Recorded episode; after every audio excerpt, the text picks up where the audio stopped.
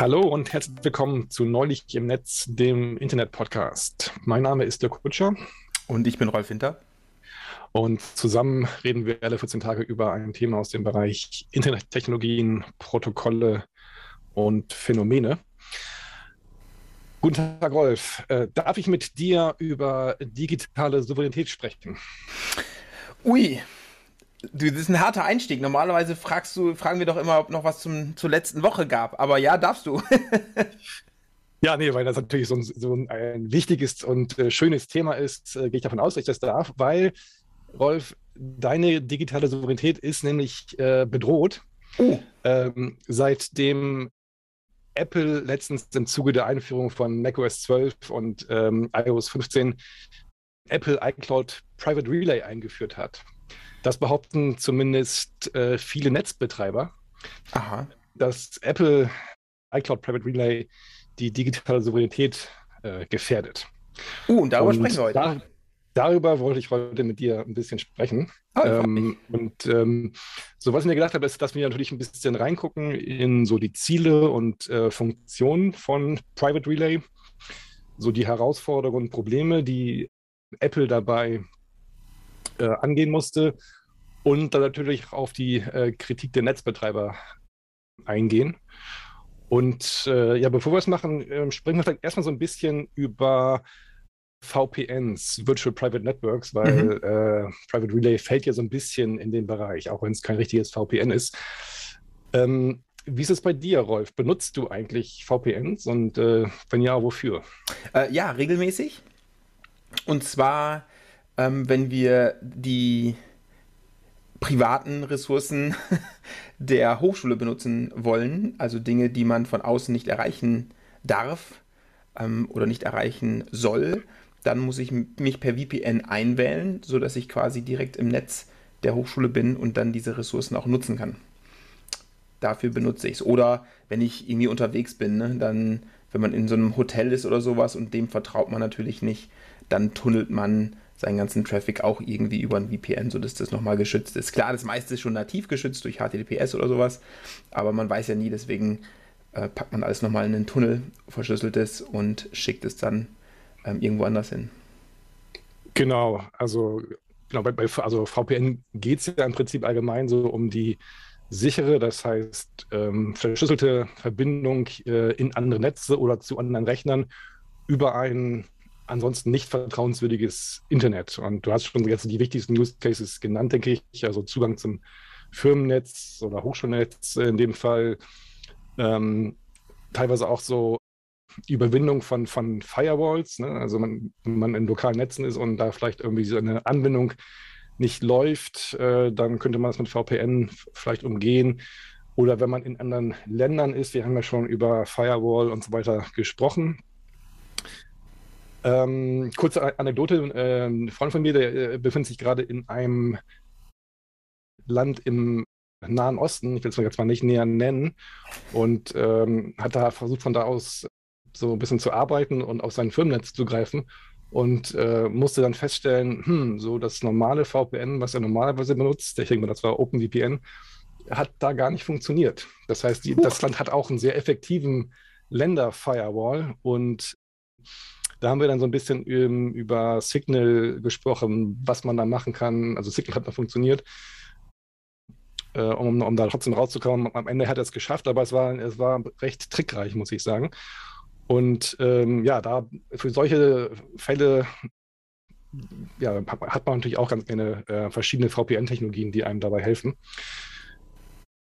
Eine andere Anwendung wäre vielleicht noch so ähm, das sogenannte IP-Address-Hiding. Ähm, also manchmal gibt es ja so ähm, ad ähm, adressbasierte Zugangsbeschränkungen, sogenanntes Geofencing. Wie bei Netflix äh, zum Beispiel.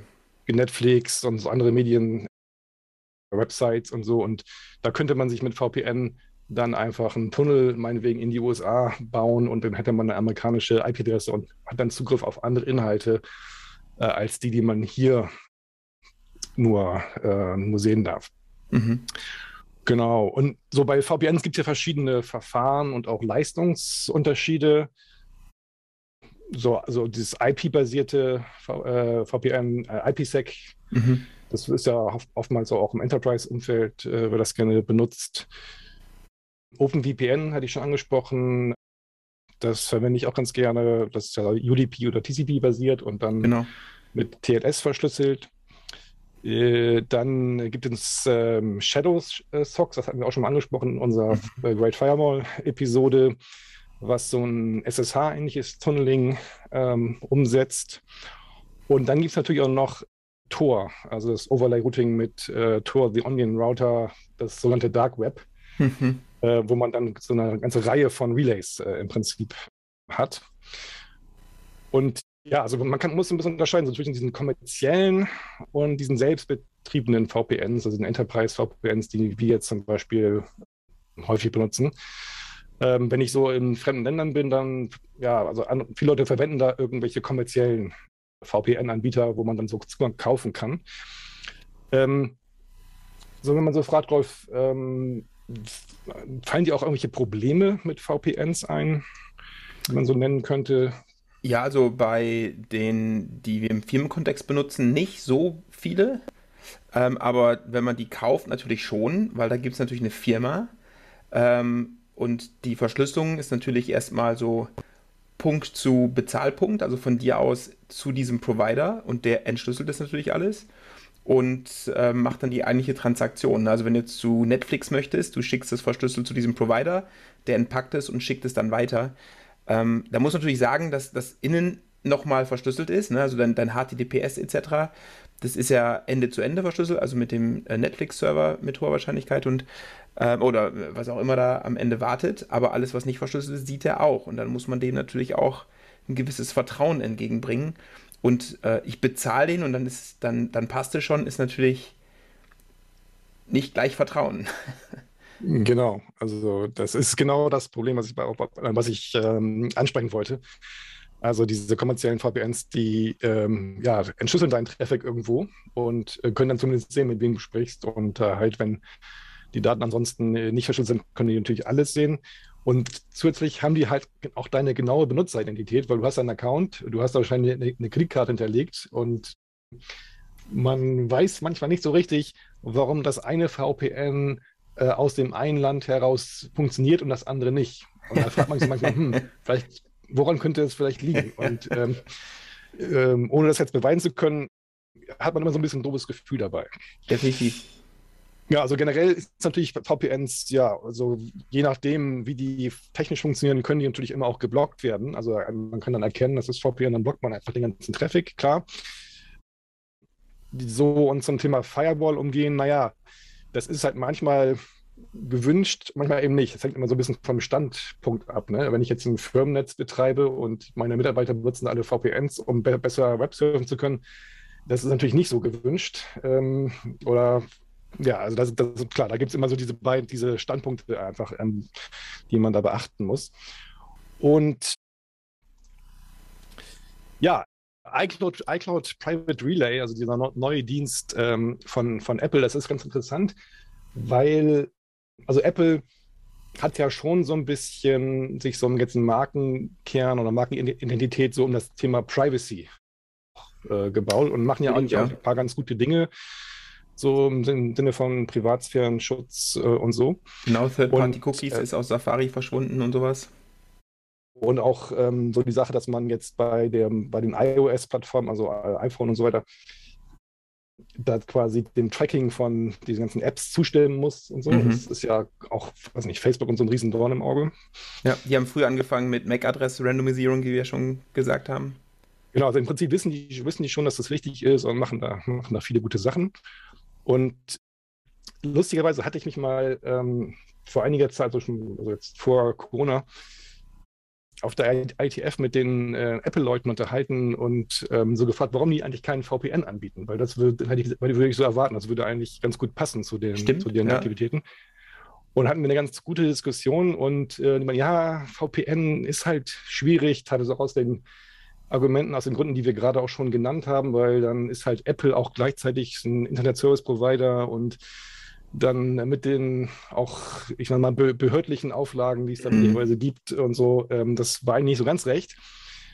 Und ähm, also ein VPN wollten sie jetzt nicht machen. Und Äh, ja, iCloud Private Relay ist in der Tat auch kein klassisches VPN, sondern äh, die Idee ist so ein bisschen dieses Relay-Konzept, was äh, ja Tor zum Beispiel ähm, auch hat und was wir auch schon früher mal angesprochen haben bei ähm, Oblivious DNS und äh, diesem, dieser OHI, mhm. also Oblivious HTTP-Geschichte äh, in der ITF, dass man jetzt dieses Konzept nimmt, um äh, den Nutzer bei Webzugriffen vor allem besser schützen zu können. Mhm. Also ja, in, in, also Webbrowser-Aktivitäten, teilweise auch Apps, die das Web API bei iOS benutzen. Und das Ziel dabei ist jetzt primär erstmal ähm, die IP-Adressen zu verbergen, die, also die, die des Nutzers. Und dann noch so ein paar andere Dinge wie zum Beispiel DNS äh, zu verschlüsseln und und dann noch vielleicht so, wenn man so, so alte Apps hat, die so nur noch nur HTTP machen und nicht HTTPS, dass man dann die auch noch sicher verpacken kann, die Kommunikation. Ja. Und bei Private Relay ist in der Tat so der Ansatz, dass man so eine Art Mini-Tor hat. Also hat auch so Relay-basierte Kommunikation. Allerdings jetzt nicht, ähm, sag mal, eine größere Anzahl von Relays, sondern nur genau zwei. Mhm. Und ich erkläre gleich so ein bisschen, wie das funktioniert. Aber im Großen und Ganzen ist die Idee, dass man die Kommunikation so verschlüsselt und weiterleitet, dass jetzt kein Relay, also keiner von diesen beiden Relays, äh, sowohl deine IP-Adresse als auch den Inhalt deiner Kommunikation sehen kann. Aha. Und ähm, so dieses ITF OHI, wo wir in der ITF-Folge gesprochen haben, das ist im Prinzip, wenn man es will, so eine Verallgemeinerung von dieser Apple Private Relay Technologie, um das quasi zum Standard zu machen. Mhm. Und, ähm, und das so, ist alles. Gucken, wie, wie, ja. Das ist alles öffentlich dokumentiert, also die, die genaue Funktionsweise, oder hast du das zusammengereimt? Ähm, sag mal so, das, die Architektur ist schon dokumentiert. Die genauen Protokolle jetzt nicht. Also ah, es ja. gibt jetzt keine ganz, ganz genaue Spezifikationen. Auf der anderen Seite ist es aber auch schon ziemlich klar, wie es funktioniert und welche Protokolle da verwendet werden. Ah, okay. Ähm, aber klar, man könnte so ganz, natürlich ganz, ganz genau, äh, was jetzt da im Detail abläuft, auch zwischen den Relays. Naja, da muss man so ein bisschen Apple glauben. Mhm. Aber ähm, so das Hauptziel ist, wie gesagt, erstmal, dass man, dass man die IP-Adressen trennt von den Namen der Websites, auf die man zugreift. Ja. Also warum ist das überhaupt von Interesse? Naja, weil schon, ähm, gut, wir wissen, dass wir alle andauernd getrackt werden auf verschiedene Weisen. Und jetzt kann man sagen, okay, jetzt, ähm, es gibt jetzt keine, keine, ich sag mal, goldene Lösung, die das alles auf einmal beheben kann.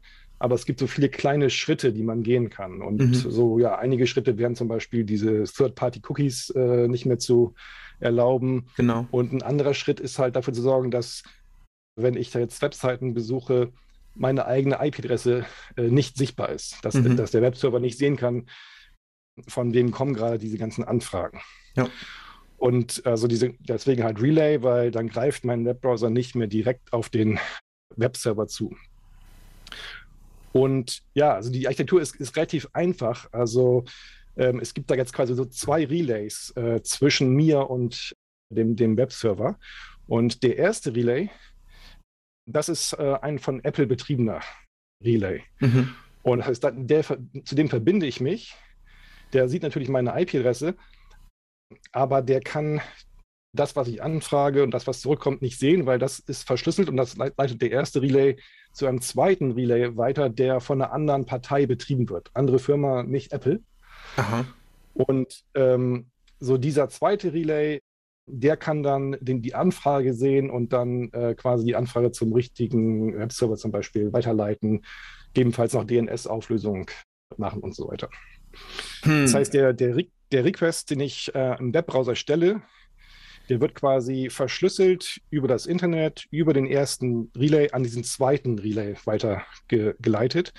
Der stellt dann die Anfrage und der ähm, ja, der, der, sorgt dann dafür, dass dann diese Anfrage aus Sicht des Servers von irgendeiner anderen IP-Adresse kommt, eben nicht von meiner. Und natürlich gehen durch diese Relays ganz viele Anfragen durch, deswegen kann man das jetzt äh, dann als Server nicht mehr zuordnen, was jetzt von wem kam und so. Aber wie funktioniert das mit den Zertifikaten? Also wenn, wenn der zweite Relay da reingucken kann, dann Ja. äh, und ich aber per HTTPS da, also wenn ich dann eine TLS-Verbindung aufbauen möchte Ja. und der das aufmacht, dann muss da ein Zertifikat kommen, dem ich traue. Ja, pass auf. Ähm, das erzähle ich dir gleich. Ähm, aber das so, ähm, das Prinzip ist erstmal so, dass dieser, dieser Relay 1 und Relay 2 getrennt sind. Ne? Dass Ja. die jetzt nicht, dass sie äh, ja nicht irgendwie sich austauschen können, weil dann, dann, dann würde das natürlich äh, so jetzt nicht mehr funktionieren oder, oder dann würden diese ähm, würde diese Vertraulichkeit nicht mehr, nicht mehr äh, bestehen. Und vielleicht reden wir, erstmal ein bisschen über die Architektur, bevor wir dann über diese Protokolle und TLS und so weiter Ja. äh, sprechen. Äh, wollen wir auch über die Firmen sprechen? Also wer da sonst Genau, noch das, das, mitmacht? da- dabei wollte ich jetzt sprechen, Ah, Rolf. gut, genau. weil ich bin ein bisschen verwirrt. Wer ist diese zweite oder diese, diese Third Parties, die jetzt noch zusätzlich dazukommen? Die werden ja vielleicht auch unterschiedlich pro Land sein. Wer macht Ja. denn das? Ja, was könnten das für Firmen sein? Ja, also äh, entweder sind es so, äh, so, so kleinere, so Hetzner, also klein sind die auch nicht mehr, ne? Aber so Hetzners könnten das sein. Äh, Im Zweifel könnten es Googles sein. Äh, ähm, solche Firmen, die haben die Infrastruktur, ne? Weil das Problem ist ja auch, wenn du jetzt dich irgendwo hin verbinden willst, die sollen ja nicht weit weg voneinander sein, weil dann die Latenz hochgeht und das spürst du ja auch. Und dann heißt bald, Safari ist viel schlechter als Chrome, ne? Weil Ja, das alles länger dauert oder sowas. Das willst du ja auch nicht. Das Ja. heißt, es müssen irgendwelche Firmen mit Infrastruktur sein. Oder das sind, das sind äh, so, so Fastly, äh, Cloudflare, äh, Akamai, solche Firmen. Genau, also da hast du schon genau die drei genannt, die da jetzt äh, so. genau die, glaube ich, involviert sind. Also Apple hat das nicht jetzt genau veröffentlicht oder bekannt gegeben, aber ähm, es lässt sich halt so ein bisschen reverse engineeren. Ja. Und ich habe tatsächlich auch jetzt mal ein bisschen reingeguckt. Ähm, das kann man zum Beispiel daran erkennen, welche IP-Adressen dann am Ende verwendet werden. Ähm, und äh, dann erkennt man dann, aus welchem, wessen IP-Adressbereich die zum Beispiel Ja. kommen. Und zurzeit sind das offenbar wirklich Cloudflare, Akamai und Fastly. Ja, wunderbar. Und Apple sagt natürlich, ja, das System ist natürlich so designt, dass jetzt später weitere Relay 2 Provider hinzugefügt werden können. Und ja, jetzt ist die Frage, erstmal vielleicht noch so ein bisschen, okay, IP-Adress, ähm, ich sag mal, verstecken ist ja ganz schön und gut. Kann es dabei eigentlich auch irgendwie Probleme geben, wenn man das macht, wenn man jetzt seine IP-Adresse irgendwie wechselt oder verschleiert? Naja, also das ist ja äh, so wie bei NAT auch so ein bisschen, ne? Also du hast da irgendwie einen Intermediary, der da oder einen Proxy, der da irgendwas macht. Wenn es da Probleme gibt, knallt das alles, ne? Dann, dann klappt es und funktioniert es nicht mehr. Das ist eine. Das andere ist, wenn es äh, geografisch jetzt aus dem Land oder so rausgeht, dann kann das ja mal sein, weil es gibt ja auch Firmen, die zum Beispiel bei Kreditkartentransaktionen oder sowas das überprüfen und dann Hm. klappt das plötzlich alles nicht mehr, ne? Ja. Ähm, also IP-Adressen werden ja für andere Dinge benutzt und da muss man dann, da könnte es tatsächlich einige Anwendungsfälle geben, die dann nicht mehr so gut funktionieren oder gar nicht mehr funktionieren. Ja, genau. Das ist genau das, worauf ich hinaus wollte. Es gibt natürlich genau einige Websites, die IP-Adressen für, sag mal, ja, vermeintlich legitime oder auch wirklich legitime Zwecke verwenden, wie zum Beispiel Plausibilitätschecks bei Mhm. Finanztransaktionen und oder auch Geofencing haben wir auch schon angesprochen. Genau. Und da wäre es jetzt komisch, wenn ich jetzt hier aus Deutschland eine Anfrage machen würde und die kommt dann irgendwie äh, bei so einem Relay in den USA raus und dann würde alles, was darauf jetzt ähm, davon abhängt, nicht mehr funktionieren. Und das hat Apple aber bedacht und aus dem Grund einen Mechanismus eingebaut, ähm, dass man bei diesen Re äh, Requests, die dann rausgehen, eine passende regionale IP-Adresse bekommt. Mhm. Und das ist quasi, glaube ich, schon auch ein ähm, so mal wichtiger Bestandteil bei Private Relay. Ähm, das funktioniert so grob so, dass wenn ich jetzt diese erste Verbindung zu diesem ersten Relay aufbaue, dann sieht er ja meine IP-Adresse Ja. Und dann hat Apple im, im Prinzip eine Abbildung. Also man kann ja dann aus der IP-Adresse, wie das halt andere App-Server auch machen, dann so die Region zum Beispiel bestimmen. Mhm. Und Apple generiert dann einen sogenannten ähm, Geohash, also irgendeinen äh, Bezeichner für die Region zum Beispiel, schickt den mir zurück. Und äh, den kann ich dann quasi äh, bei meinen zukünftigen Anfragen ähm, quasi einfach in die Anfrage mit, mit reinhängen. Mhm. Und der Relay 2, der dann die Anfrage sieht, der kann das dann nehmen und dann eine passende IP-Adresse raussuchen, ähm, Ah, ja. über die dann der ähm, Request rausgehen soll. Und wo schreibt ihr das und, rein? Gibt es ein eigenes Protokoll oder geht es in den HTTP-Header mit rein? Ja, das ist wirklich so genau gesagt. Ähm, ich könnte mir vorstellen, dass das irgendwie in, in so einen Header mit reingeht. Okay. Genau. Mhm. Und das ist ja eigentlich auch gar nicht so verkehrt, das vielleicht so zu machen, anstatt das immer nur dann zu raten am Ende, wenn man jetzt mhm. einfach so fest angeben könnte, wäre vielleicht generell besser, wenn man das so machen wollte, weil dann kann der Nutzer auch bestimmen, was er überhaupt preisgeben möchte. Ja. Und wenn man das jetzt bei sich einstellt, Private Relay, dann kann man auch so konfigurieren, wie genau das sein soll. Ob das zum Beispiel so ja. auf, ich sag mal, Stadtebene sein soll oder, oder, also, oder Bundesland, vielleicht, vielleicht bei uns eher noch, ähm, oder mehr so auf Länder- und Zeit- oder Zeitzonenebene. Äh, ja, das wäre so meine nächste Frage gewesen, ob das äh, eine Default-Einstellung ist, also Default an oder Default off. Also, also du, du, kannst es nicht ganz, du kannst nicht ganz ausschalten, du kannst nur die äh, Granularität konfigurieren. Das heißt, wenn ich heute ne, die aktuelle Version von Safari benutze, ist es an. Private Relay. Ähm, wenn, du, wenn, du, wenn du Private Relay benutzt, ist es an. Genau, aber genau. Ich, ich kann Private Relay ausschalten. Genau. Und es ist per Default aus. Genau, das, ist, okay. das, das, spielt nur eine Rolle, wenn du Private Relay überhaupt benutzt. Ja, okay, aber die, die zwingen mich nicht dazu, das zu benutzen, okay. Nee, genau. Und das wird technisch äh, so umgesetzt, da hat, also Apple hat dann quasi einfach eine, eine sehr, sehr lange Liste mit äh, slash 24 bis slash 31 Adresspräfixen. Bis slash 31? Ja, ja, also, okay. also dann, ja, halt. Fast eine Hausroute, ja. Eine, genau, eine Adresse. Und zurzeit kommen die halt, ähm, wo offenbar alle aus Akamai ist, IP-Adressraum. Und ähm, so jedem Präfix ist dann so eine Region oder Stadt zugeordnet. So mhm. in Deutschland hat man viel Slash 31 Präfixe. In äh, Japan, zum Beispiel in Tokio, naja, braucht man ein paar mehr, da hat man Slash 24 ja. Präfix.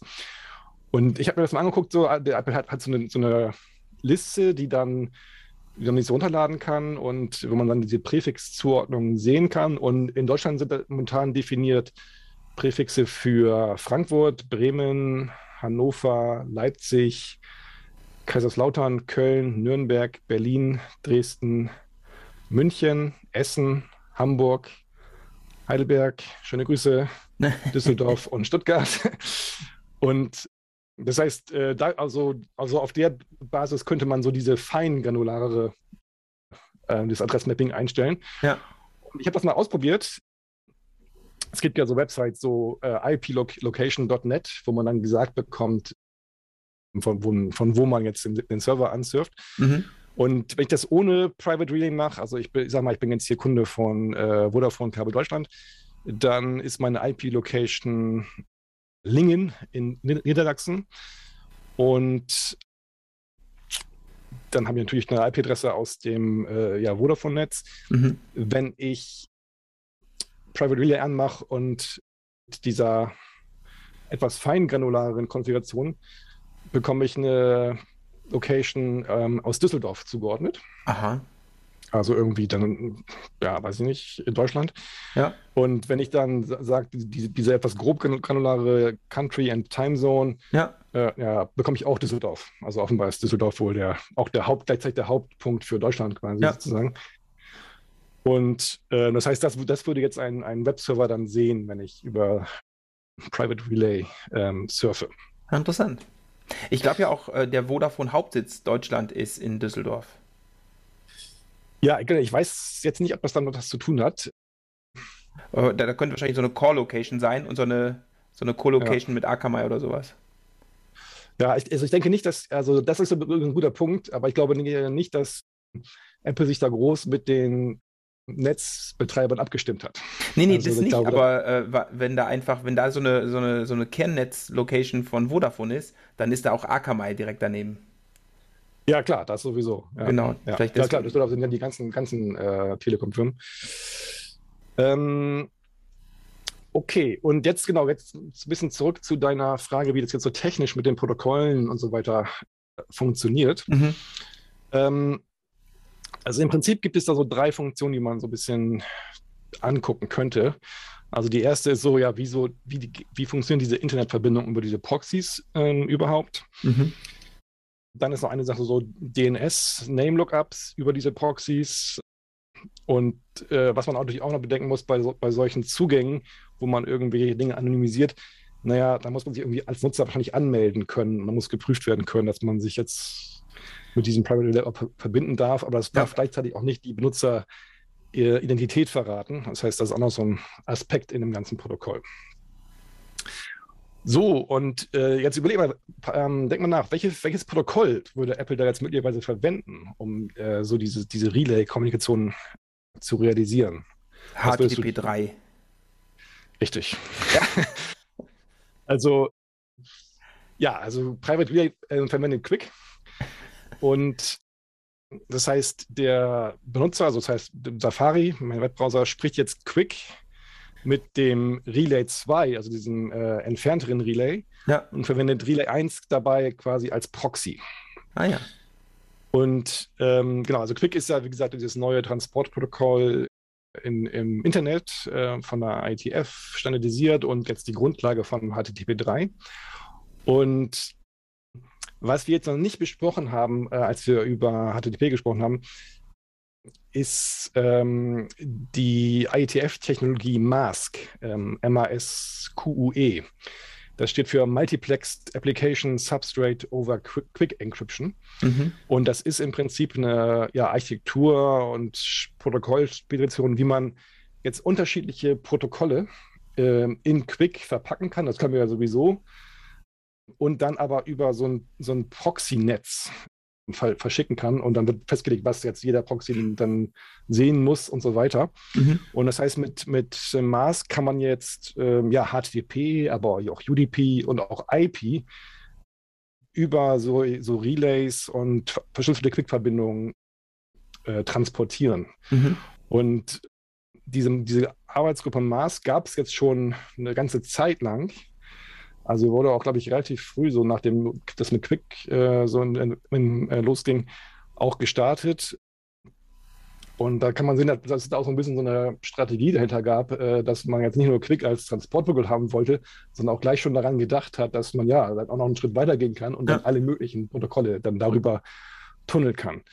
Und na, da gibt das ist so ähnlich wie, wie es auch früher so bei, bei HTTP-Proxys mit Connect, oder? So eine Connect-Methode, genau. Ja.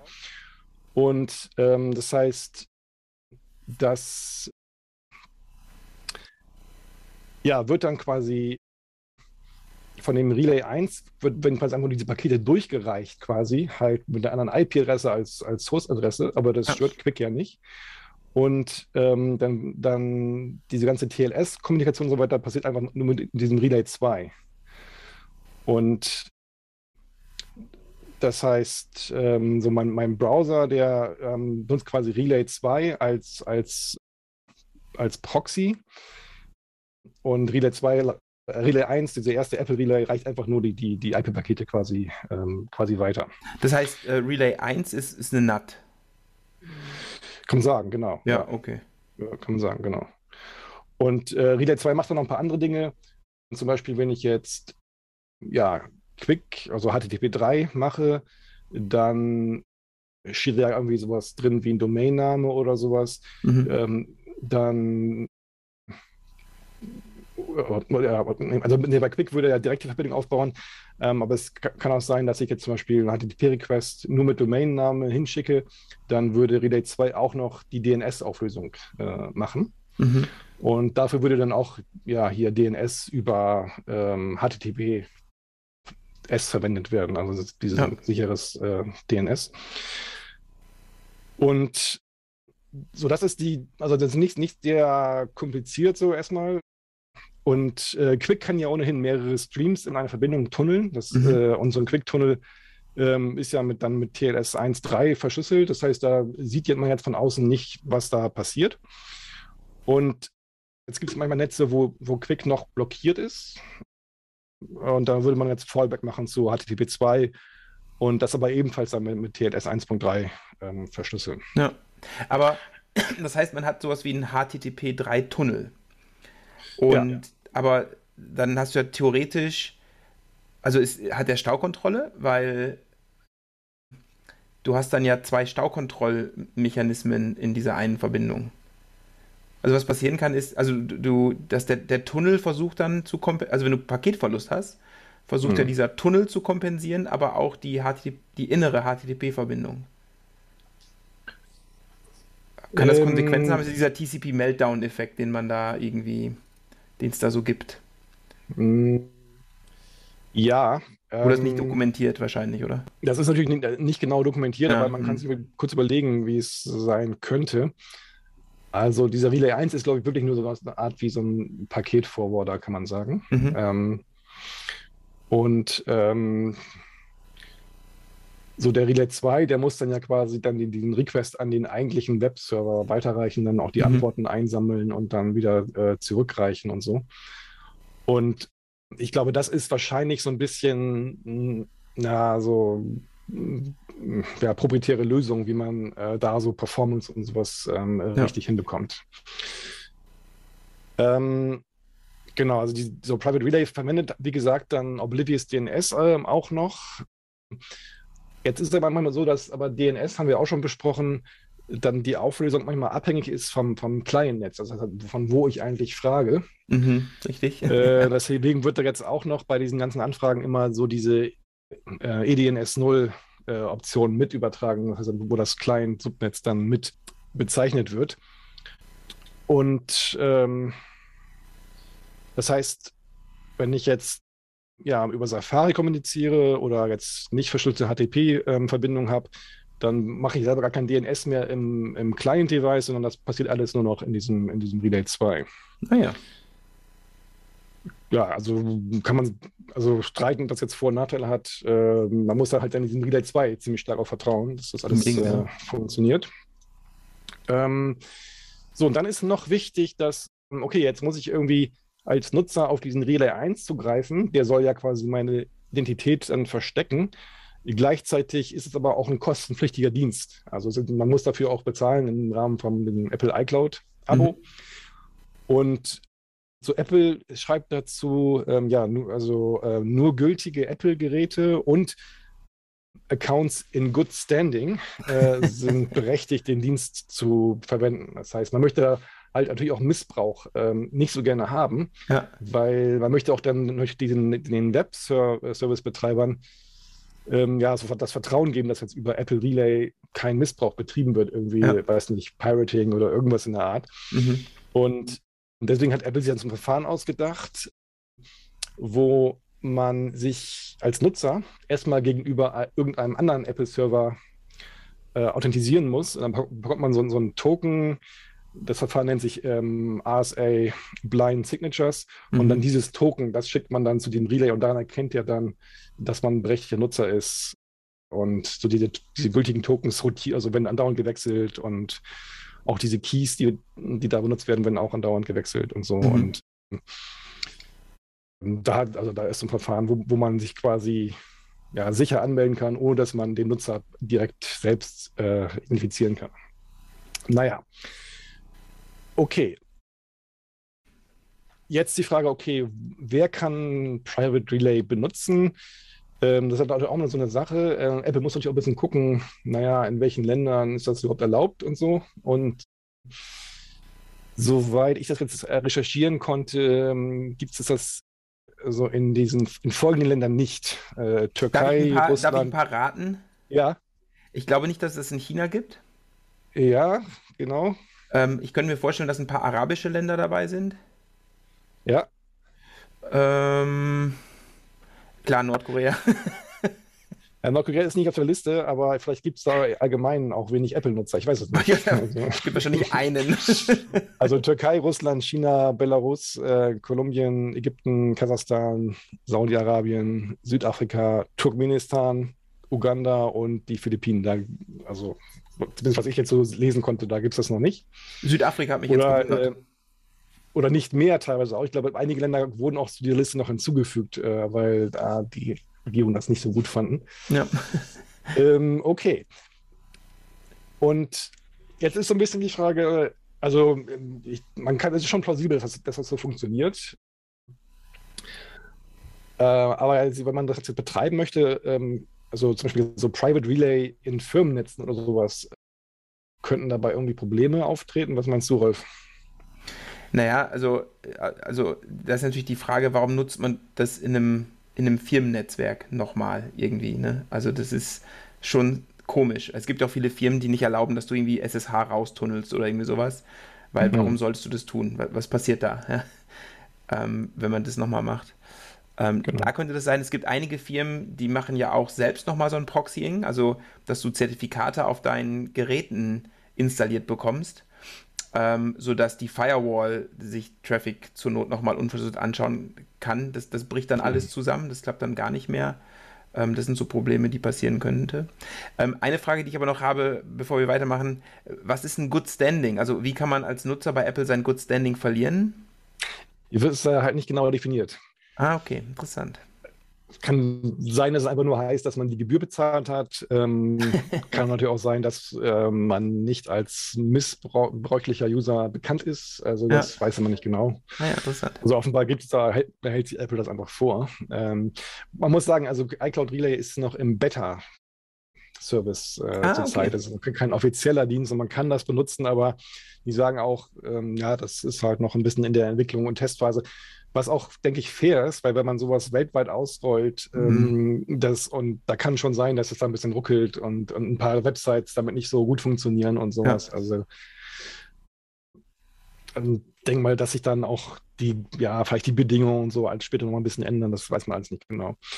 Nee, aber du hast, du hast recht, also natürlich gerade so Firmennetze, die haben ja oftmals auch eigene Vorkehrungen, wie man jetzt ähm, ja selber vielleicht so Vertraulichkeit besser erreichen kann und IP-Adressen umschreiben kann oder natürlich auch viel Firewalling machen, Mal Malware, Websites gar nicht erlauben und so weiter. Genau. Und das würde natürlich dann damit alles ähm, unterwandert.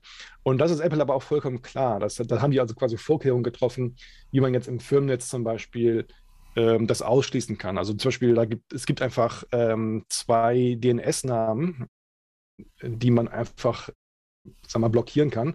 Mhm. Also mask.icloud.com zum Beispiel. Und äh, wenn man das macht, dann äh, funktioniert Private nicht mehr. Naja. Wenn man selber auf dem Rechner VPN aktiv macht, dann wird Private auch nicht verwendet. Kann man sich auch, ist auch naheliegend, ist auch sinnvoll. Ja. Und natürlich kann ich auch im, in, jetzt in Safari zum Beispiel äh, meine DNS-Einstellungen überschreiben, dass jetzt nicht dieses Private Relay Oblivious äh, DNS über HTTPS verwendet wird. Ja. Wobei, da muss man Eigentlich sagen, der Standard-User wird auch den Standard benutzen. Also, ja, ähm, ja, genau. Und witzigerweise haben sie reingeschrieben, wenn ich das jetzt, diese DNS-Einstellung ähm, manuell überschreibe, dann darf das kein, ich sag mal, konventioneller DNS-Server sein, den man so äh, unverschlüsselt über UDP kontaktiert. Das finde ich ein bisschen restriktiv. Also ehrlich gesagt, vor allem, wenn ich jetzt in, in meinem Heimnetz hier so einen DNS-Server habe, dann, naja, würde ich ihn vielleicht schon ganz gerne benutzen können. Trotz äh, Private Relay. Aber, Kannst okay. du ja auch. Du kannst, musst ein Zertifikat für den besorgen und äh, DNS over HTTPS anbieten. Ja, genau. Ich glaube, dann schalte ich lieber Private Relay aus. Okay, und ähm, so, jetzt kommen wir mal zu der Kritik von den Netzbetreibern. Also, äh, das ist nämlich ganz interessant. Ja, also viele, vor allem die europäischen Betreiber, haben sich dediziert gegen ähm, iCloud Private Relay ausgesprochen. Also Aha. zum Beispiel haben Vodafone, Telefonica, Orange, äh, T-Mobile, also Telekom, ähm, schon im letzten Jahr einen Brief an die Europäische Kommission geschrieben im August. Und ähm, den hatte ich jetzt nicht leider nicht komplett lesen können, aber so der, der Zeitung äh, The Telegraph lag der offenbar vor, die hat so ein paar äh, Ausschnitte davon berichtet. Und ähm, naja, da haben halt dann diese Firmen sich gegenüber der EU-Kommission so ein bisschen besorgt gezeigt, dass äh, jetzt geschrieben so, ja, also Apple behauptet da, dass das jetzt äh, Privacy als Ziel hat, aber in Wahrheit, ähm, naja, schneidet Private Relay jetzt ja die anderen Netze und Server quasi davon ab, die, die vitalen Daten und Metadaten äh, zugreifen zu können, die dann in, die, in dieser Kommunikation drin sind. Und äh, ja, vor allem auch die äh, Betreiber die jetzt ähm, quasi zuständig sind, um überhaupt die Konnektivität herzustellen. Das ist ja, das wäre ja ein großes Problem. Da frage ich mich natürlich bei all diesen Providern, was gucken die sich denn gerade alles an von mir, was die so brauchen, ja. außer meine IP-Adresse? ja, das kann ich dir sagen. Ähm, und, aber die haben dann noch ein bisschen größer aufgetragen, ein bisschen aufgetragen und zwar dann, ja, ähm, so, also mal auf Englisch geschrieben, the way private relay is implemented will have significant consequences in terms of undermining European digital sovereignty. Also die digitale Souveränität in Europa wird dadurch ähm, ja, drastisch äh, untergraben. Und weiter, ähm, außerdem würde Private Relay so die Fähigkeit anderer Firmen so äh, Innovation zu machen und so in dem Downstream digitalen Märkten wettbewerbsfähig zu sein, ja, negativ beeinflussen. Und äh, vor allem halt auch die Fähigkeit der, der Betreiber negativ beeinflussen, die, die, den, die ihre Netze effizient zu managen. So, pass auf. also, genau. das sind ja die absoluten Hammer, die da aufgefahren werden. Ne? Ich nehme mal an, dass sie das einfach so gestatet haben, ohne es zu begründen, oder? Also, sie haben nicht gesagt, was genau da das Problem ist, oder doch? Ja, mehr, also jetzt, also weitere ähm, Originaltextstellen liegen mir jetzt leider nicht vor, aber äh, man kann mal, genau, das war, das äh, war jetzt gerade, was ich mit dir vorhatte, mal überlegen, wie ist das wohl gemeint? Also eins weiß ich, glaube ich. Ja. Das letzte. Ja. Also, ähm, und da kann ich verstehen, wo deren Schmerz ist. Ne? Also, weil ich glaube, der Rest ist einfach bescheuert, dass die da irgendwelche Sachen nicht mehr sehen, die sie jetzt unbedingt brauchen, um innovativ zu sein. Nee, sorry, also wenn ich mit HTTPS irgendwo hingehe, dann sehen die auch null. Äh, die, gut, die sehen dann noch TCP-Sequenznummern und was weiß ich, das siehst du bei Quick dann nicht mehr, ne? Aber ähm, die haben natürlich jetzt wahrscheinlich Angst davor, dass das so gefunnelt wird, der ganze Traffic. Ne? Also vorher war das alles, das ging halt raus und aus Sicht der Provider geht es jetzt alles an eine oder weniger IP-Adressen und dann fächert sich das erst auf. Ne? Also die haben wahrscheinlich schon Angst, könnte ich mir vorstellen, dass die es nicht so gut managen können, weil es jetzt alles auf zentralere Punkte erstmal umgelenkt wird, dann nochmal auf zentralere Punkte und dann geht es raus ins globale Internet. Also dass es jetzt ihren, ihre Traffic-Matrix quasi verändert und zwar drastisch, weil es geht jetzt äh, von Private Relay zum ersten Relay und zwar alles geht zum ersten Relay oder wenige erste Relays und dann geht es zu wenigen zweiten Relays und von da aus geht es dann raus ins globale Internet. Also da kann ich mir schon mhm. vorstellen, mhm. dass die jetzt einfach Angst haben, ähm, dass ihre Traffic Matrix sich drastisch ändert und die keinen Einfluss drauf haben. Mhm. Genau, da gibt es eine Reihe von Dingen, ähm, ja, wo man jetzt mal noch, vielleicht noch ein bisschen tiefer einsteigen müsste und das mal ein bisschen genauer analysieren müsste.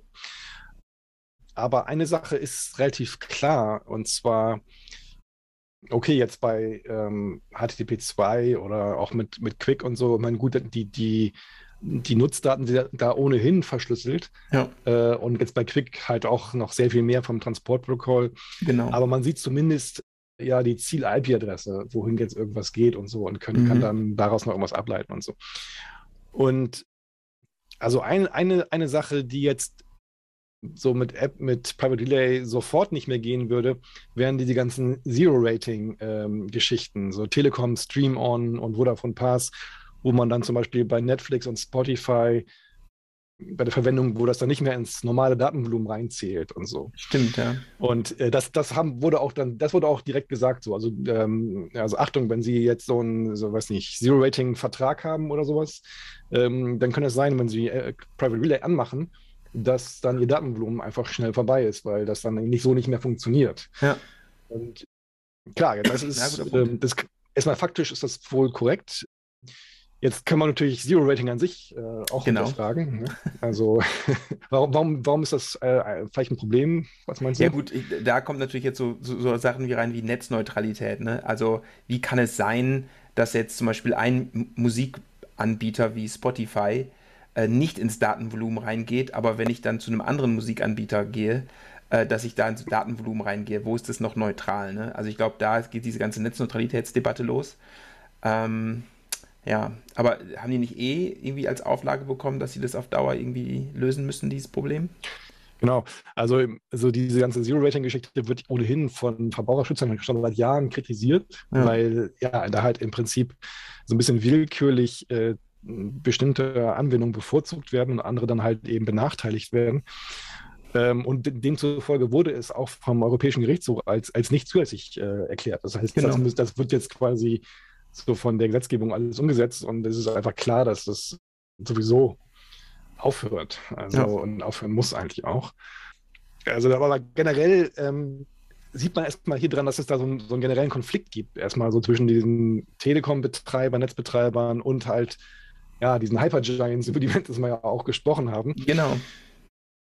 So, jetzt Quick als neues Transportprotokoll verschlüsselt quasi alle Header-Informationen. Mhm. Und ähm, ich weiß nicht, du erinnerst dich bestimmt auch noch so an, an so, als wir so, so angefangen haben, in der ITF Quick zu standardisieren, da gab es ja auch immer viele Bedenken von Betreibern, die da vorgetragen wurden. Ne? Von wegen auch gerade, ja, unsere wichtigen Netzmanagement-Funktionen funktionieren dann nicht mehr.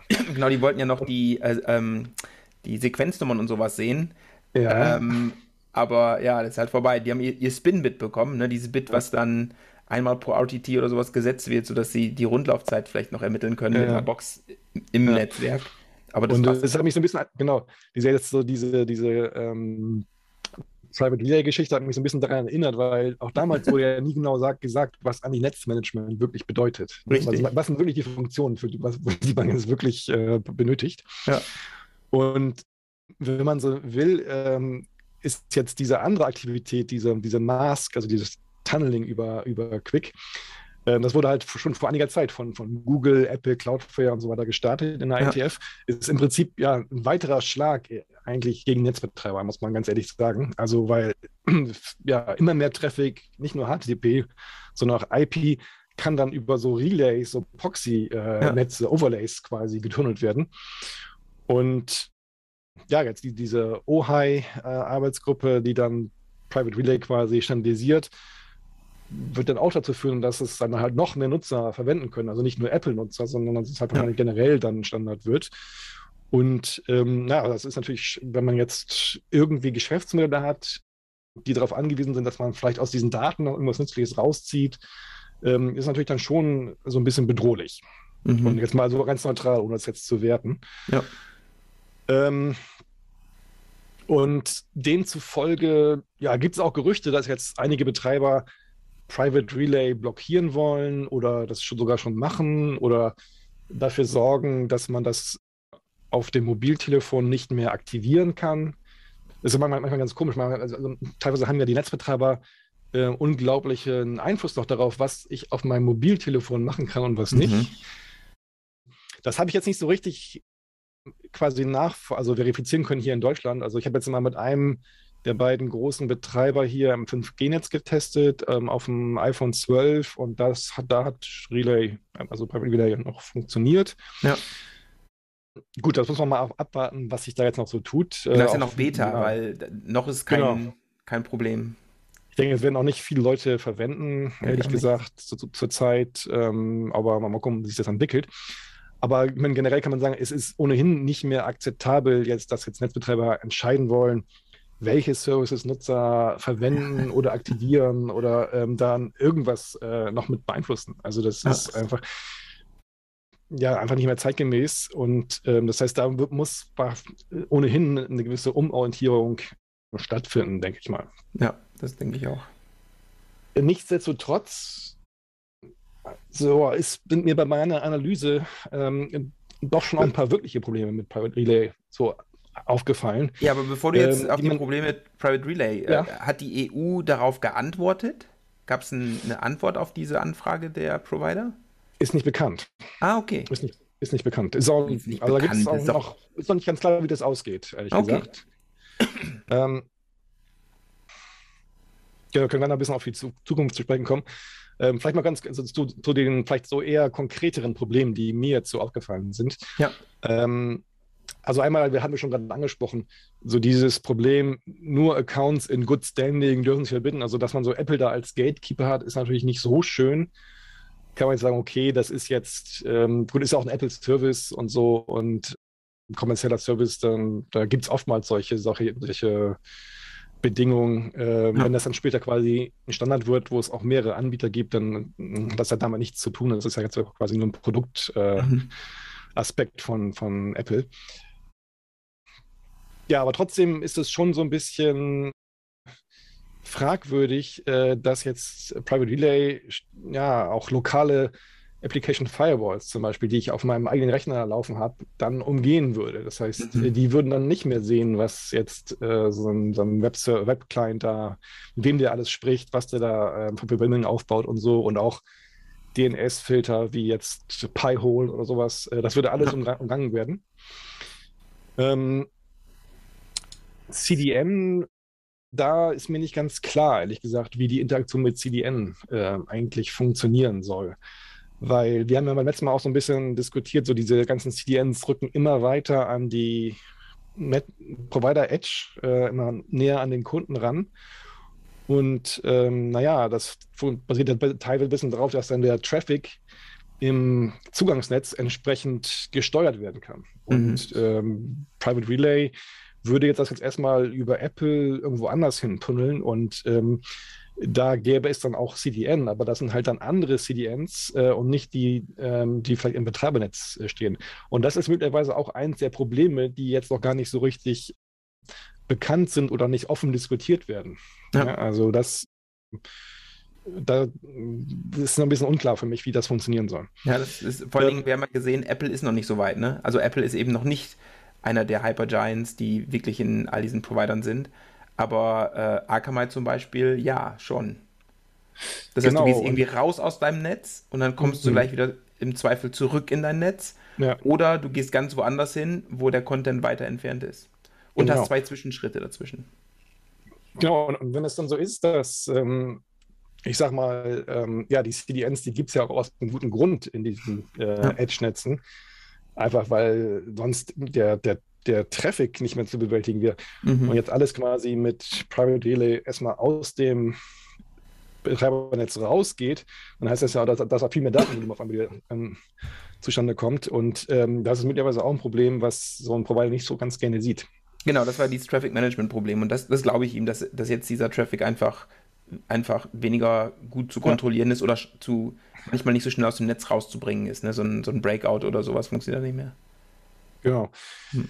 Ähm, dann habe ich ähm, in der Tat ein paar eigene Tests gemacht und äh, auch schon Dinge gefunden, die nicht funktionieren.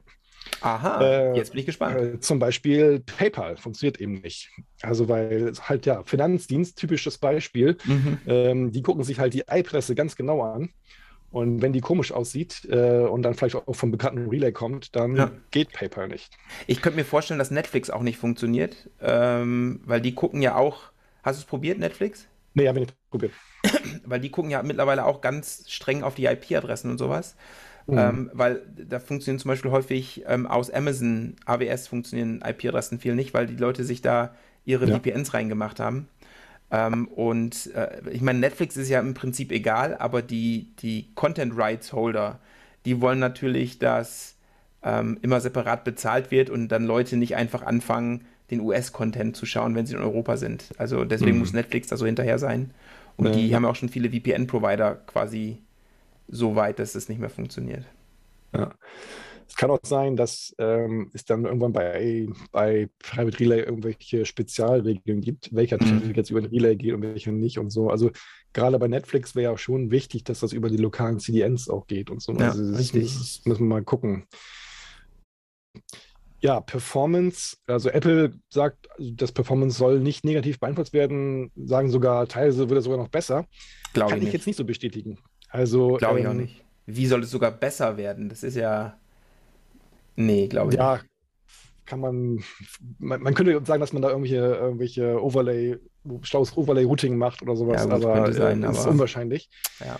Ähm, und aber es gibt auch verschiedene Gründe. Also, also bei mir war es wirklich nicht, war es wirklich eher langsamer. Aber da kann es auch andere Gründe für geben, als jetzt nur diese Transportlatenz. Ähm, weil, ähm, naja, mit Apple Relay, wie gesagt, funktionieren diese ganzen lokalen Application Layer, Layer Firewalls und DNS-Filter nicht. Und davon habe ich natürlich einige. Und ähm, das heißt, wenn ich Private Relay anschalte, dann werden äh, auf einmal noch viel weitere Seiten oder Webressourcen geladen, Stimmt, die sonst bei ja. gar nicht äh, gar nicht total ähm, ähm treten, treten würden.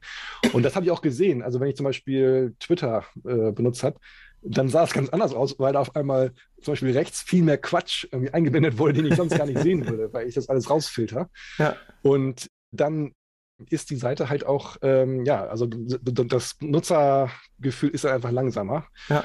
Und das ist ähm, mein Hauptkritikpunkt eigentlich an Private Relay, weil ich kann jetzt nicht beides machen. Ich muss mich entscheiden, mache ich, äh, will ich meine IP-Adresse verschleiern oder will ich die ganzen Tracker-Seiten, die ich sonst nicht dann trotzdem noch bekomme, will ich die nicht haben. Und ehrlich gesagt ist mir das letztere wichtiger.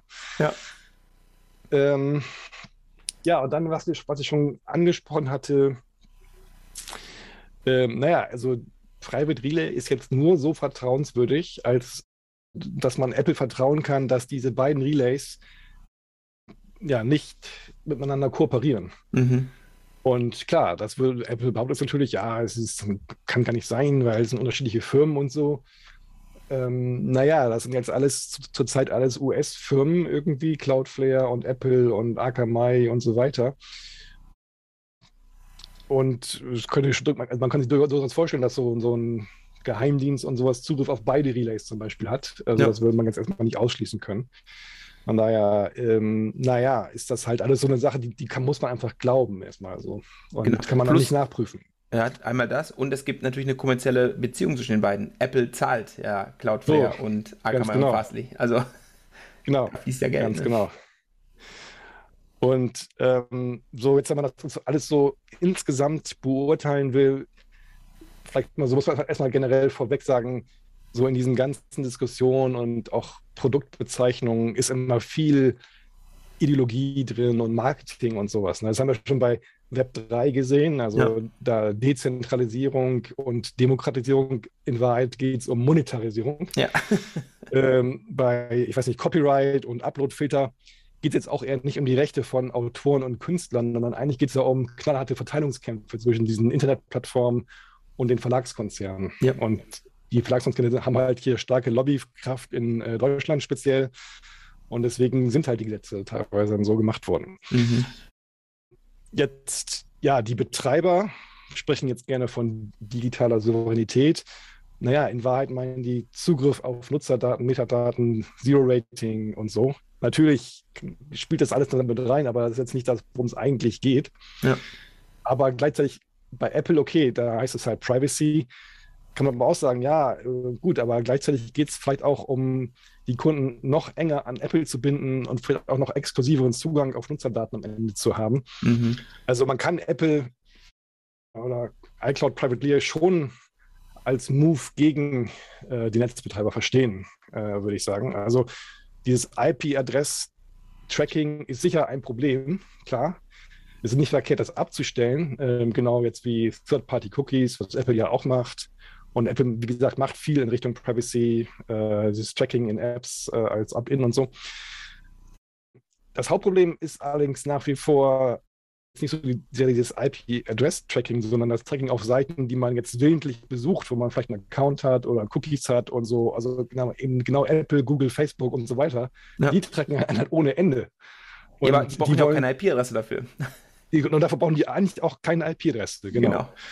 Und man muss das halt so ein bisschen anders sehen. Man muss einfach diese abgreifbaren oder abgegriffenen Nutzerdaten, das ist einfach eine umstrittene Ressource, wo sich jetzt viele Player drum streiten. Ne? Ja. Telekom-Provider, die DNS-Betreiber, die Plattformen, die ganze Tracking-Industrie und so. Und jede Partei versucht halt so mal so viel Daten wie möglich exklusiv für sich zu haben, weil äh, desto mehr äh, Wert hat man dann akkumuliert ja. und desto eine bessere Position hat man dann gegenüber den anderen Firmen, wenn es um irgendwelche Deals, Verhandlungen äh, geht und so. Und mhm. das betrifft dann leider auch Apple, trotz, trotz den ganzen Privacy-Aktivitäten, die man sonst ja erstmal begrüßen äh, möchte. Ja.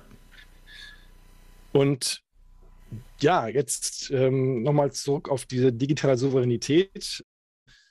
Gut, das wurde jetzt hier ein bisschen vielleicht ja als Vorwand ins Feld geführt von den Netzbetreibern. Gleichzeitig muss man aber sagen, dass Private Relay schon so weitere Teile dieser ganzen Internet-Wertschöpfungskette in Richtung US-Internetfirmen verschiebt. Mhm. Ne? Also Apple, Cloudflare, Akamai, Fastly. Keine davon ist eine europäische Firma. Ja. Und ähm, die Sachen mit den CDNs, also als Netzbetreiber, naja, also auf einmal verhandeln jetzt nicht mehr die Netzbetreiber mit den Content-Providern, sondern Apple. Also Apple muss dann irgendwie mit, mit Cloudflare, weil die, weil Cloudflare würde auch das CN natürlich liefern, ja. was dann als nächstes angefragt werden würde. Ja. Und das heißt, ähm, wenn ich dann quasi so einen Relay-Vertrag mit Apple habe, hm, das ist vielleicht irgendwie auch eine ganz fruchtbare Geschäftsbeziehung, weil ich dann halt auch CDN äh, mache und so. Und also das, das ist alles nicht ganz klar. Also mhm. und dann zusätzlich so dann diese DNS-Geschichte, also DNS ähm, über HTTPS oder auch Oblivious DNS, hat ohnehin schon das Problem der Zentralisierung, hatten wir auch schon angesprochen in unserer DNS-Folge. Ja. Und das wird natürlich jetzt hierdurch noch weiter verstärkt. Das heißt, wie du sagtest, da sammelt sich dann alles äh, am Ende in diesen paar Relay-Firmen. Und ja, wie gesagt, diese Vertrauenswürdigkeit von Private Relay hängt wirklich stark von der Trennung der Relays ab. Und niemand hat äh, bisher die Verträge zwischen Apple und Cloudflare gesehen. Also der wird auch nie was da drin steht. Ja. Nee, klar, wird noch nie jemand sehen. Niemand hat die Software gesehen. Ja, auch also auch, genau. Ähm, aber was wir schon gesehen haben, äh, zum Beispiel sind die Snowden-Enthüllungen. Ne? Wir wissen, dass ja. die NSA im Prinzip alle Netze und aber auch alle Plattformen inklusive Apple äh, mhm. Zugriff hat. Ja. Also einfach mal nach Prism und Apple googeln. Und es gab ja mal in der EU das sogenannte EU-US Privacy Shield, also so ein halt Abkommen, wo man äh, so diesen US-Plattformen unter gewissen Voraussetzungen trauen konnte oder ähm, bestimmte Dienste äh, verwenden konnte.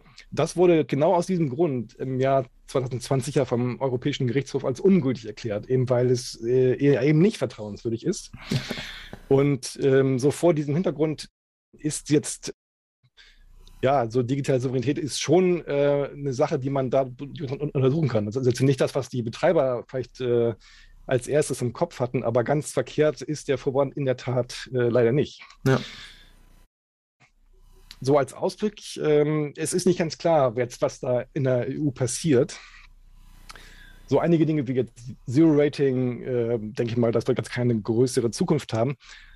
Auf der anderen Seite wurde jetzt gerade vor ein paar Tagen eben im Europäischen Parlament das neue EU-Gesetz über digitale Märkte, also Digital Markets Act, äh, beschlossen. Mhm. Und da geht es genau darum, so diese Macht von diesen Plattformen zu begrenzen. Und so diese Netzbetreiber machen sich möglicherweise berechtigt Hoffnung, dass sie dann über diesen Hebel auch Private Relay am Ende ähm, irgendwie eindämmen können oder ähm, vielleicht ist da irgendeine Art von, von Verbot möglicherweise sogar gibt.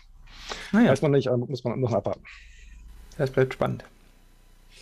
Jetzt kann man überlegen, wenn man das jetzt so gesehen hat. Also insgesamt ist ja also schon ein Privacy-Problem ähm, und es ist erstmal zu begrüßen, wäre schon zu begrüßen, wenn es da irgendwie Schritte gibt, um das zu verbessern. Und ähm, ja, jetzt so dieser Apple-Ansatz ist vielleicht so ein bisschen mit Vorsicht zu genießen, muss man ehrlicherweise mhm. sagen. Aber man könnte ja überlegen, okay, wie könnte man das vielleicht besser machen? Und äh, da haben wir so ein bisschen drüber nachgedacht.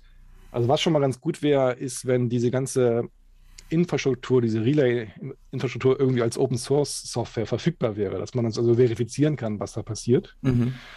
Und vielleicht auch, wenn es dann halt mehr Betreiber gäbe, also viele, viele Relay 2-Optionen und eben nicht nur jetzt diese zwei, drei Firmen da. Ja, definitiv. Ähm, klar, ist immer noch so das Problem, wenn Privatfirmen das, das betreiben und dann irgendwie, weiß nicht, die Profitmarge irgendwie nicht ausreicht, dann hat man immer die Gefahr, dass da irgendwie, ja, weiß ich, Mist gemacht wird. Ähm, von daher wäre es vielleicht auch nicht schlecht, wenn es so eine Privacy-Infrastruktur so als, als öffentliche Infrastruktur gäbe. Also, mhm. äh, wo jetzt nicht irgendwie so diese großen Firmen da äh, mit, mit drin wären. Das ist aber auch nicht so ganz so einfach, weil jetzt vom Staat möchte man das auch nicht so direkt betreiben lassen. Das ist halt auch so. Also, Deutschlandmail. genau. Da gab es ja auch, genau, gibt viele Beispiele, die erstmal also nicht funktioniert haben. Und es gibt auch gute Gründe, so auch aus, gerade aus Privacy-Gründen, warum man das vielleicht möglicherweise nicht haben möchte. Das und ich glaube auch, äh, die müssen jetzt, die müssen ja auch ein, ein CDN quasi aufbauen, erstmal. Ja. Dann äh, eine zweite Party finden. Das wird dann äh, die Telekom sein oder irgendwie sowas. Und ich weiß nicht, nee. Genau, es muss, es muss kompetent betrieben werden, es muss sicher sein ja. äh, und so weiter. Und äh, die Leute müssen dem vertrauen. Ja. Also ist unklar, also vielleicht irgendwie eine Art ja, öffentlich-rechtliche Konstruktion, ich äh, weiß nicht, DFN-Verein oder Chaos Computer Club, sowas könnte ich mir vielleicht auch noch vorstellen. Also das muss man mal, also ist nicht ganz klar, aber ähm, da gäbe es vielleicht ein paar andere Optionen noch. Dann so zur Architektur. Also ich sehe es ein bisschen so, dass jetzt hier Private Relay und auch ITF, dieser OHI-Geschichte, sind letztendlich ja so ein bisschen auch so kurzsichtige Add-ons, ne? also wo sich so die Ingenieure sagen, okay, wie können wir jetzt dieses Problem irgendwie protokolltechnisch lösen? Aber man sieht schon, dass das alles nicht so ganz zu Ende gedacht ist. Ne? Also die ganzen ungünstigen Interaktionen mit DNS, Enterprise Firewalls, Personal Firewalls und so weiter, das ist schon ziemlich schlecht. Also wenn ich jetzt nur die Option habe, entweder ich habe meinen mein lokalen Personal Firewall oder ich habe ähm, Private Relay, äh, dann benutze ich eben äh, Private nicht, weil das, ich habe viel mehr Quatsch äh, im Webbrowser, wenn ich das, wenn, wenn ich mein Personal Firewall ausschalte ja. oder umgehen muss.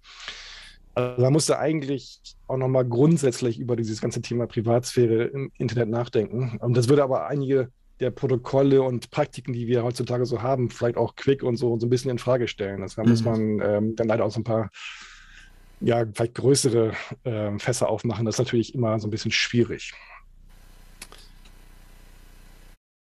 So, jetzt vielleicht so für die, für die Zuhörer und Zuschauerinnen, äh, so mal am Ende so, vielleicht können wir vielleicht ein paar Empfehlungen geben. So, Rolf, sollte man jetzt iCloud Private Relay verwenden oder, oder lieber nicht? Ja, ich, ich muss noch eine wichtige Frage stellen zu iCloud Private Relay. Ja. Was kostet das Ganze? ähm, also es hängt quasi an deinem iCloud-Abonnement und da ah, gibt es okay. ja verschiedene Preise, je nachdem, wie viel Speicherplatz du kaufst. Ja. Und das günstigste 50 Gigabyte, glaube ich, das kostet 1 Euro pro Monat. Und, und, dann, und dann hast du gleich, drin. Genau, dann da ist dann gleich Relay mit drin, genau. Okay, alles klar. Was war die Frage? Ah, empfehlen oder nicht? Sollte man äh, äh, iCloud Private Reader jetzt verwenden oder nicht? Boah, das ist aber eine schwierige Frage. Also, ähm, ich würde es erstmal noch nicht verwenden, aber weil es noch im Beta-Stadion ist. Äh, dann, weil ich würde schon gern wissen, wie es technisch funktioniert und gerade was so die, diese Second Party sieht. Also wenn, wenn Apple quasi nur einen NAT-Router dazwischen klemmt, äh, fein, aber wenn die zweite Party, äh, das weiß ich mir noch nicht ganz klar, die, die sehen dann meine, Request, meine HTTP-Requests, können die da reingucken? Nee. Die sehen, glaube ich, nur, ähm, an welchen Host das geht. Ah, okay. Ähm, hm. Ja, nee, ich würde es erstmal noch lassen. Ganz, e-, also, das ist aber auch ein bisschen was äh, gefühlt, weil ich glaube tatsächlich, die meisten Dienste, die wir benutzen, da ist die IP-Adresse nicht so wichtig.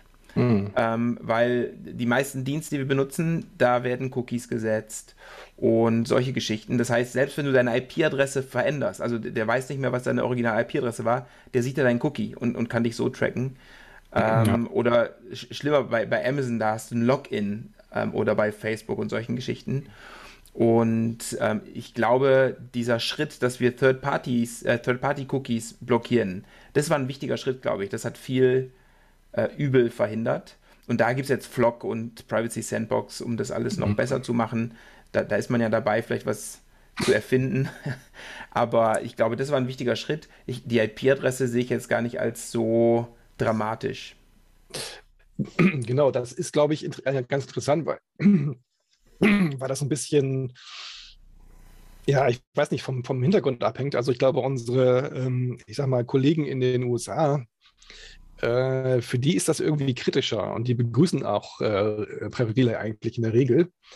Ähm, ich vermute mal, weil die mehr Erfahrung, negative Erfahrung haben äh, mit, ich sag mal, nicht vertrauenswürdigen Netzbetreibern. Mhm. Und äh, da gab es ja viel auch mit Werbung einblenden und umleiten und so weiter und so. Stimmt. Ähm, das ist, glaube ich, in Europa teilweise nicht so richtig im Bewusstsein äh, und wahrscheinlich auch zu Recht, weil das in der Tat nicht das Hauptproblem ist, wie, wie du schon gerade gesagt hast. Und ähm, ja, also mein, mein Aha-Erlebnis war einfach, wenn ich Apple Relay anschalte, habe ich einfach viel mehr ja, Werbeseiten und ähm, Tracking-Sachen ähm, und so weiter. Und das ist möglicherweise, also das will ich jetzt nicht unterstellen, aber das Problem, dass es da so eine Art trügerische Sicherheit gibt. Also mhm. man denkt, okay, ich äh, bezahle das jetzt, ich schalte das an und dann bin ich irgendwie geschützt. Aber in Wahrheit, dieser ganze Business mit Werbung einblenden und auch andere Arten von Tracking, das geht einfach lustig weiter, nur dass dann halt die IP-Adresse vielleicht nicht mehr sichtbar ist. Ja, aber das, genau, das ist alles zwei Schichten drüber. Also ist alles äh, in der Anwendungsschicht, da passiert. Genau, ja und ähm, das ist, ähm, ja, das, das ist, glaube ich, echt so ein bisschen das Problem, dass äh, man da vielleicht so, so eine Art Sicherheit suggeriert, die in Wahrheit hm, so eigentlich gar nicht vorhanden ist. Und ähm, das, das ist, glaube ich, auch mein Problem dabei. Also jetzt als Empfehlung würde ich sagen, es hängt ein bisschen ab. Ne? Also im Firmennetz würde ich sagen, ganz klar nein. Also mhm. Also da hat man eigene Firewalls, die sonst umgangen würden und so. Also jeder, der irgendwie jetzt so ein Firmen- oder Labornetz da managt, ich würde das einfach direkt ähm, durch ja, quasi umkonfigurieren von diesen DNS-Namen da äh, einfach ausschalten. Ja. Und im Heimnetz, na, würde ich auch sagen, eher nein. Also wenn man jetzt selbst DNS filtert mit Pi-hole oder sowas mhm. ähm, oder einen eigenen Firewall noch hat, auf dem eigenen Rechner jetzt, also auf dem Laptop oder sowas, ähm, ja, wenn ich jetzt Application Firewalls wie Little Snitch und sowas verwende, dann auch ganz klar nein. Mhm. Wenn ich jetzt vielleicht eher ich sag mal, so Amateur-User bin, dann habe ich möglicherweise gar keinen anderen Mechanismus, dann kann man darüber nachdenken. Ja. Auf dem Mobilgerät, iPhone, iPad, naja, vielleicht schon eher, weil man da nicht so viele sonstige Möglichkeiten hat, äh, den Traffic selber ähm, im Griff zu haben. Und mhm. da ist vielleicht, dann könnte man sagen, okay, vielleicht ist Private Reader da besser als gar nichts. Ja. Aber muss man sich trotzdem genau überlegen, ob es ja, ob es was, das was bringt und ob es anders wert ist. Am Ende hängt es davon auch ab, äh, wie sehr man jetzt Apple und Cloudflare äh, vertraut und wie man so dieses ganze, ja, sozusagen diese Zentralisierung weiter befördern möchte oder, oder eben nicht. Also das muss man sich selber genau, genau überlegen. Hm. Ja, kann ich so unterschreiben. Sehr gut. Dann statt Stecker ziehen, schalte ich jetzt mal Private Relay ab und wünsche noch einen schönen Abend. Alles klar, mach's gut, Dirk. Ciao. Tschüss.